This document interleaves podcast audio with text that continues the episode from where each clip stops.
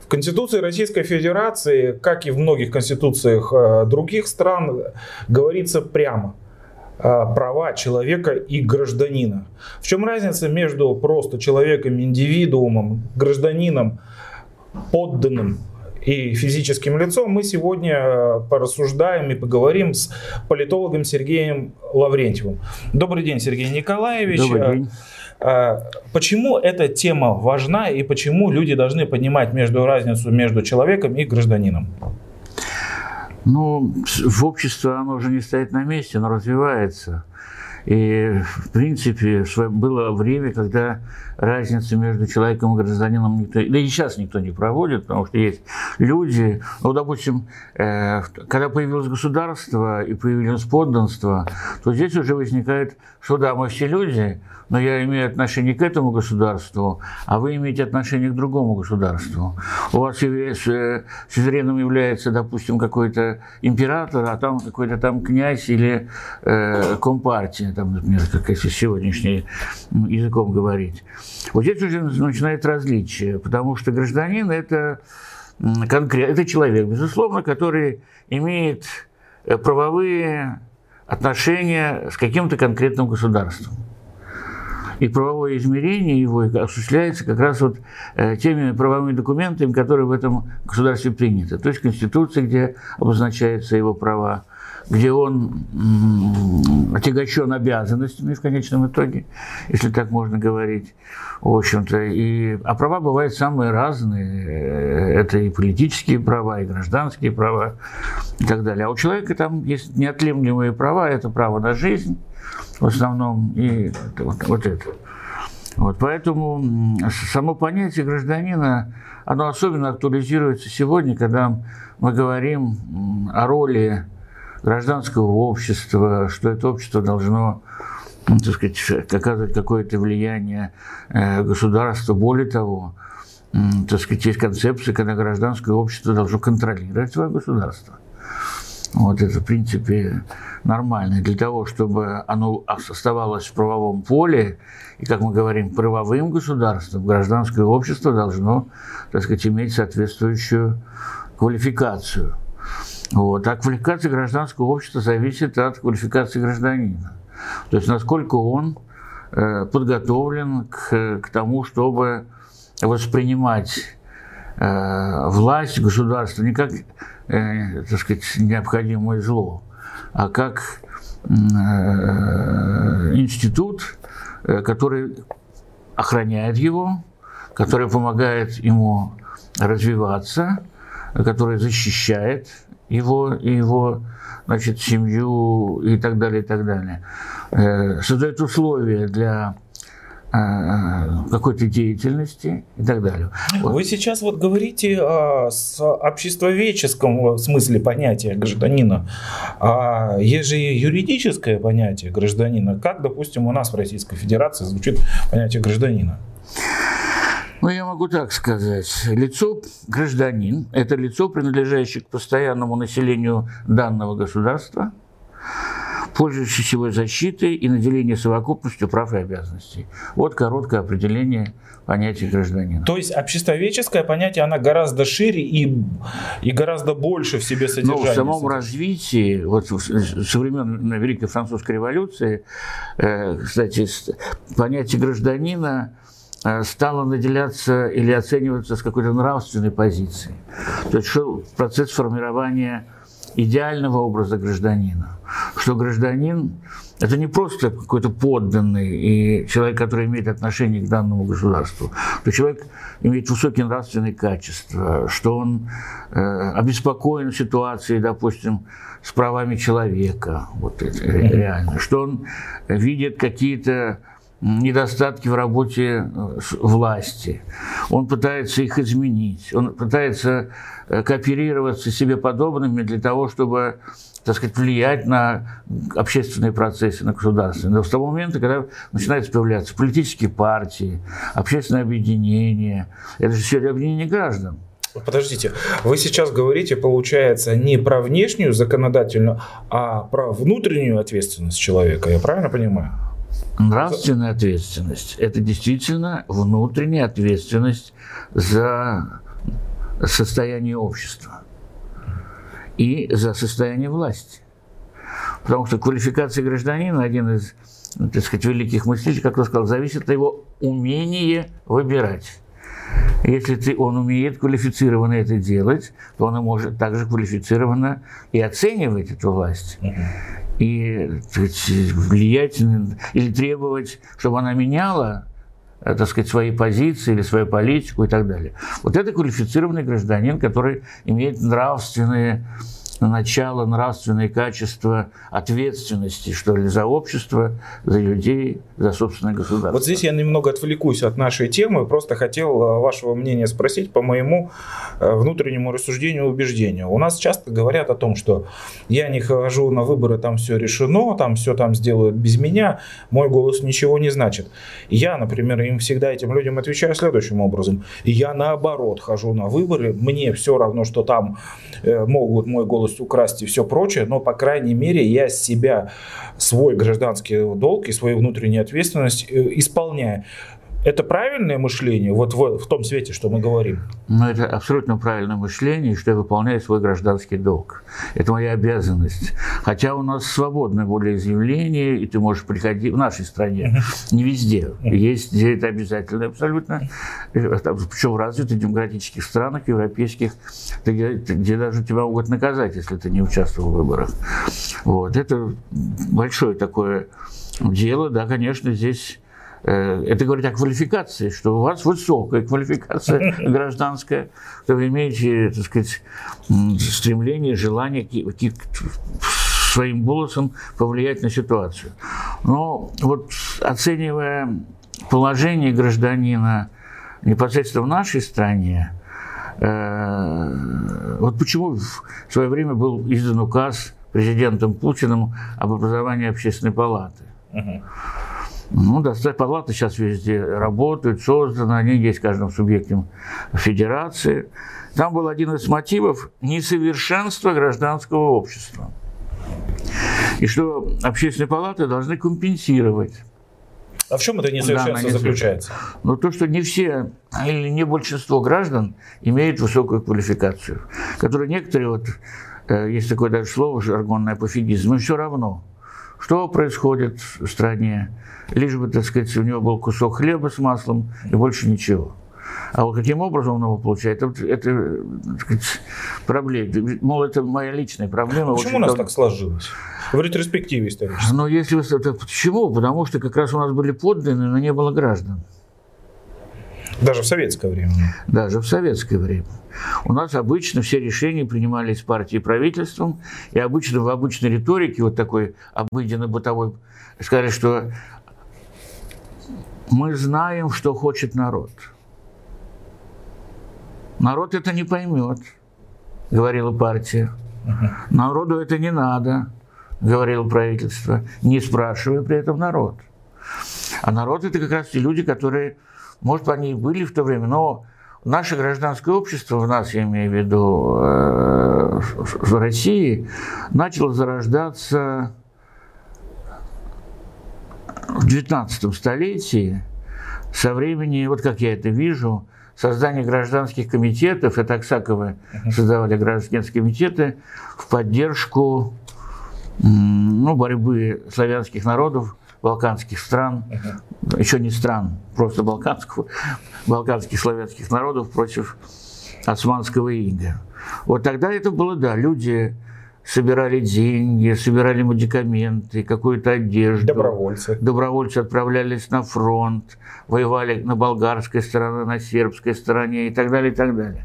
В конечном итоге гражданское общество, вот эти комитеты, вынудили Александра II объявить войну Турции. Хотя Россия была не готова после поражения в Крымской войне. Она не была готова ни в военном смысле, ни в финансовом, ни в промышленном. Но э, народные чаяния, как же там страдают, пропадают братья-славяне, мы должны им обязательно помочь. Ну, это, кстати, особенность нашей российской истории, что мы всегда отвлекались чувствами. Вот. А за чувствами как раз уже шли какие-то действия. Вот. Это было гражданское общество. И потом реформа Александра Третьего, это и присяжные, суды, создание каких-то общественных движений, касс, профсоюзов, работ, первые партии появляются после этого. Вот реальная работа земств. Да, реальная работа земств, это как раз что иное, как гражданское общество.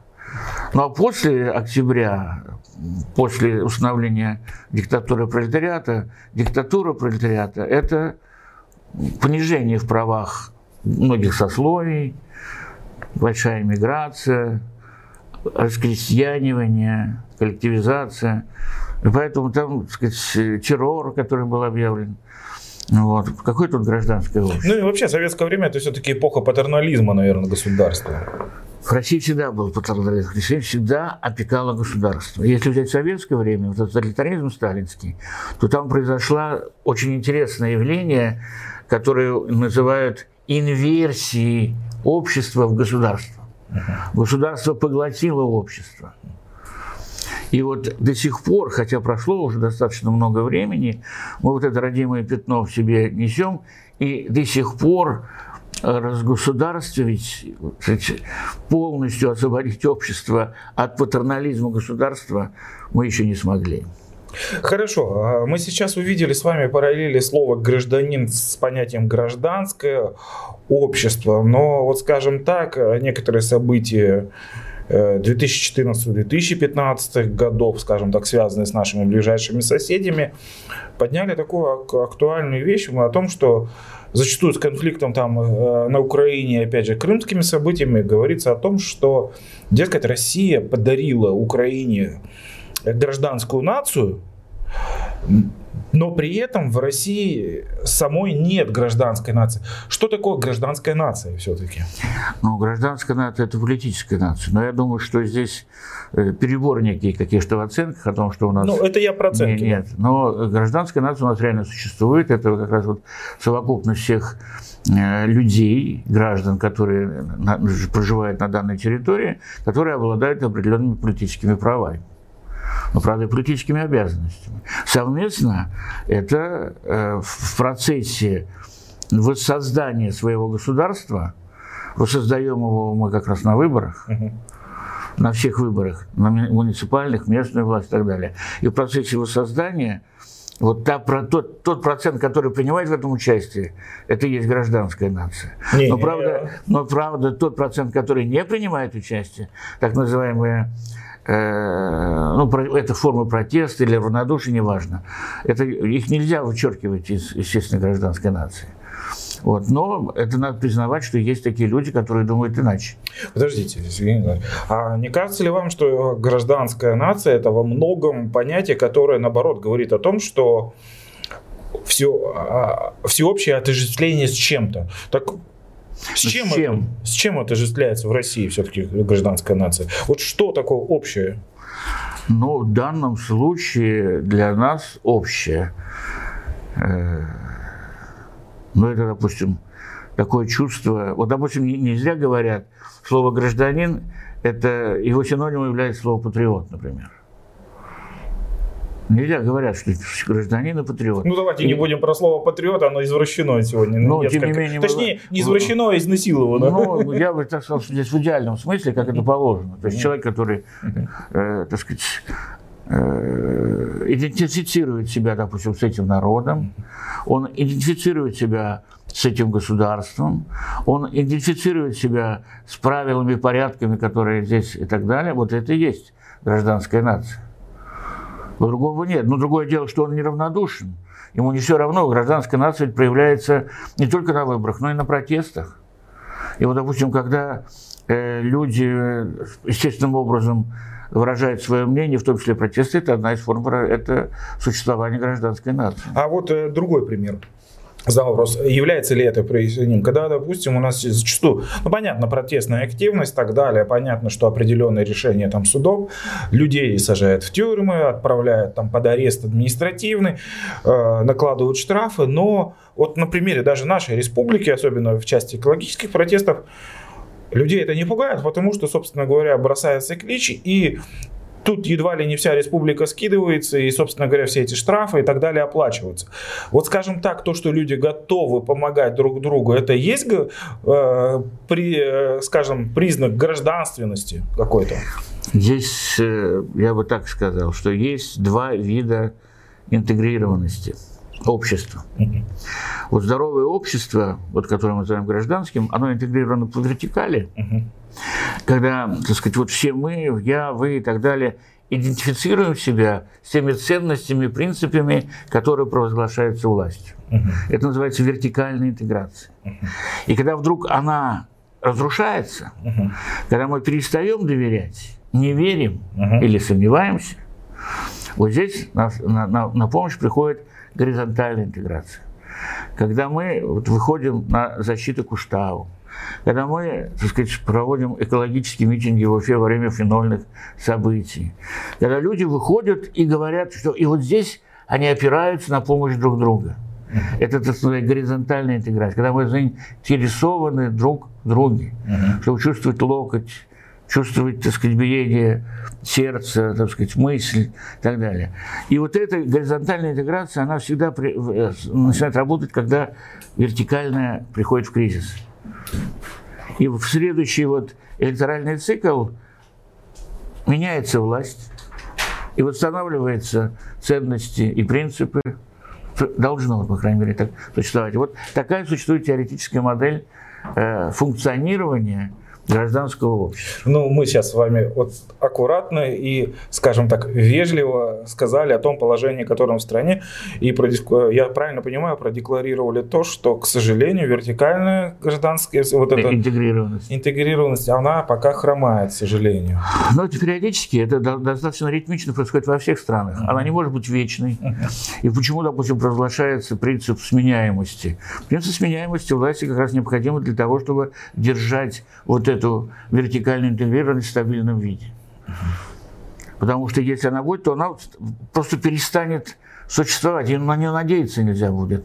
И было же время, когда те ценности, которые, допустим, провозглашали... Почему Октябрьский переворот, революция?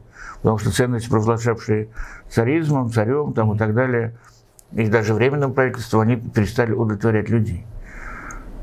И, и стоило только две ценности – Э, мир народом, то есть заканчивая войну, земля крестьянам, провозгласить. И все, и народ принял. Народное правосознание стрелочку передвинуло на новое власть. Ну, давайте так вот смотрим. А, мы сегодня смотрим, время ускоряется, все процессы тоже ускоряются. Раньше все, что происходило там за 50-100 лет, сейчас может произойти за 5-10 лет. Ну, это свойство информационного общества. И вот сейчас стремительно, как меняет наше сознание, скажем, всемирная сеть, интернет, информ... информационное общество. И вот здесь а, ведь мы смотрим на нашу молодежь, и вы со студентами работаете. А, сознание совсем уже другое, ценностные ориентации у людей другие.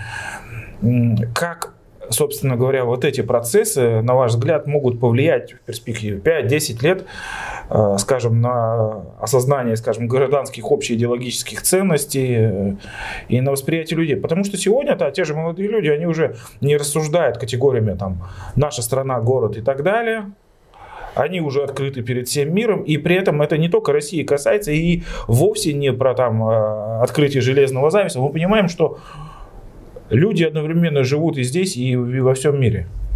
Да, вот оно, это не то, что там размывает ситуацию, потому что глобализацию остановить невозможно. Глобализация, она затрагивает практически каждого человека, безусловно.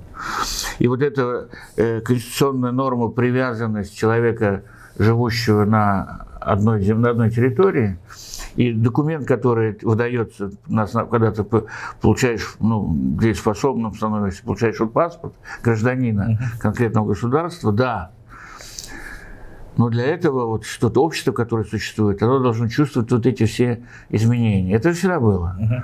Вот, когда, так сказать, э, это равносильно тому, когда появилась бумага, появилась печать.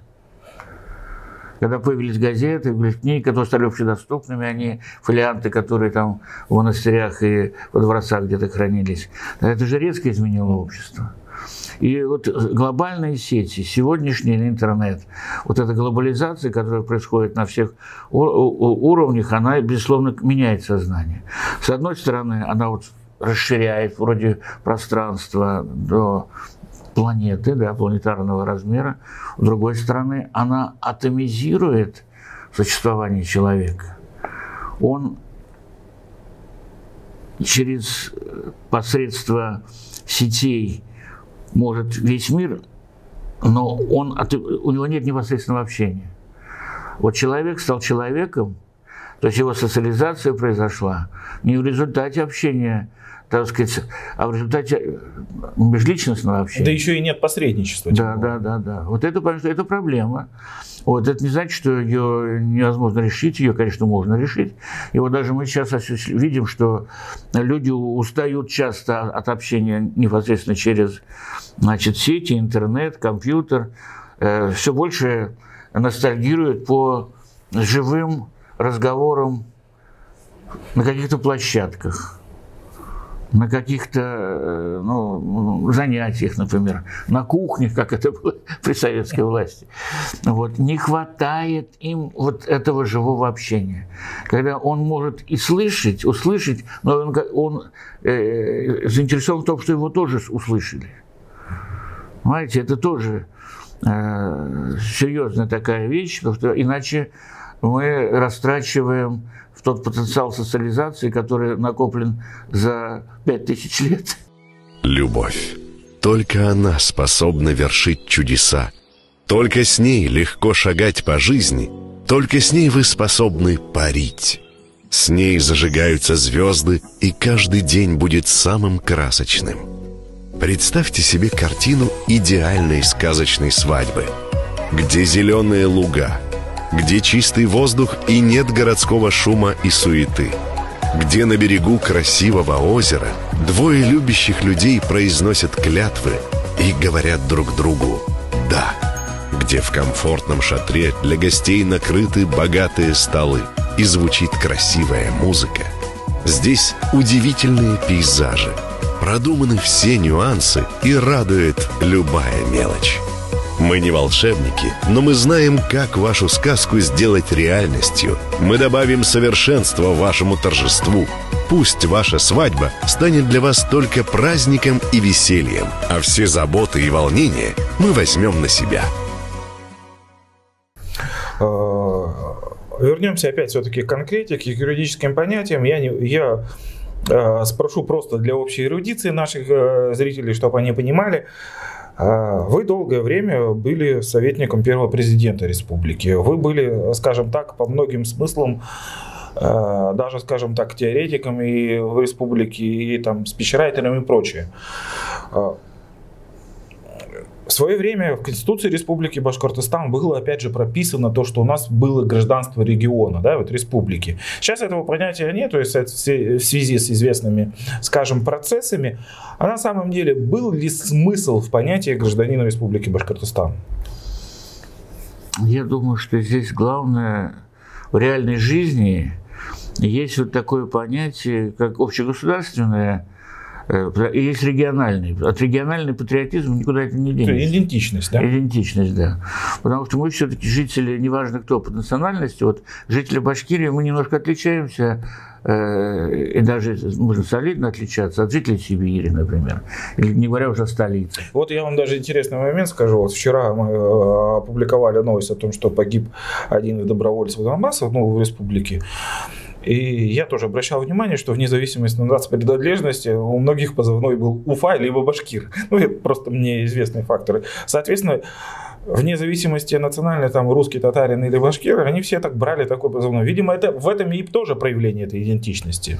Правильно я понимаю? Ну, потому что э, так всегда было. Угу. Так всегда было, так сказать, в крестьянские века там жители одной деревни, жители другой деревни тоже достаточно существенно дорожили, так сказать, честью, достоинством. До кулачных боев, До кулачных боев. Не говоря уже об улицах, городах и так далее. Это все было. А, и сегодня, так сказать, вот, особенно для России, это весьма и весьма, да не только для России, взять для, э, допустим, Германию, оси веси, восточные и западные немцы до сих пор, хотя давно, уже почти 30 лет, это единое государство, но это различие осталось, и, и не получается его стереть. Потому что здесь и исторические особенности и так далее. Вот мы, например, Уфа, как формировалась вот региональная идентичность э, у нас, например, на нашей территории Уфа и Республика Башкортостан. Во-первых, это место жительства коренного населения башкир. Да? Что это, в принципе, э, люди, которые имеют свой ареал и так далее. Потом появились так называемые, после вхождения в состав России появились представители других народов. Город Уфа это был городом, город политической ссылки. Политически ссыльные, которые, поэтому почти 70% населения были дворяне. Это же формировало некую специфическую э, ауру этого города. Вот Илпатьевский был такой сильный СССР, врач из столицы, из Москвы. Он в своих воспоминаниях описывает Уфу с того времени, когда он здесь находился. Он уже практиковал как врач, его разрешили, но в ссылке он находился вначале в Благовещенске, потом переехал в Уфу. Он обращал внимание на то, что э, уфимцы, его поразило это, поразило его по сравнению с то, что в гостином дворе приказчики читают толстые журналы. Ну как это? То, что когда он гулял по улице, ну, как там они назывались, это историки знают, но это были маленькие домишки, старые Уфы, э, сиреневые дворы, открытые окна, а вот внутри домов-то раздавалась музыка на пианино и фортепиано, то есть музицировали люди. И первый театр, допустим, в Уфе был создан с сильными поляками, которые сыграли с сильными поляками. Это восстание 830 э, года. Сильные поляки были и в 18 веке, учитывая по тому, что они э, пытались э, Екатерининскую комиссию, там, да, это, да, да, да. польская шляхта, которая участвовала, кстати, в обороне Уфы от пугачевцев. Но вот здесь это вот как раз сформировало некую такую особенность. В других городах тоже есть такие свои. Я просто говорю о своем. Оно не могло исчезнуть. Вот эта вот культура, вот, который, культурный слой, который формировался, она же не исчезает. Она как сможет с людьми, может, если вот, так сказать, спалить все до дна, до тла, то, конечно, может исчезнуть, но так это не исчезает. Это как раз и способствует формированию вот этого регионального патриотизма и региональной идентичности, что ли. То есть в свое время, давайте, если мы завершим вот этот момент, в свое время, скажем, это было к месту, ну, в переходный период Российской Федерации это было к месту. Сейчас это не имеет такого значения, потому что это уже сформировано.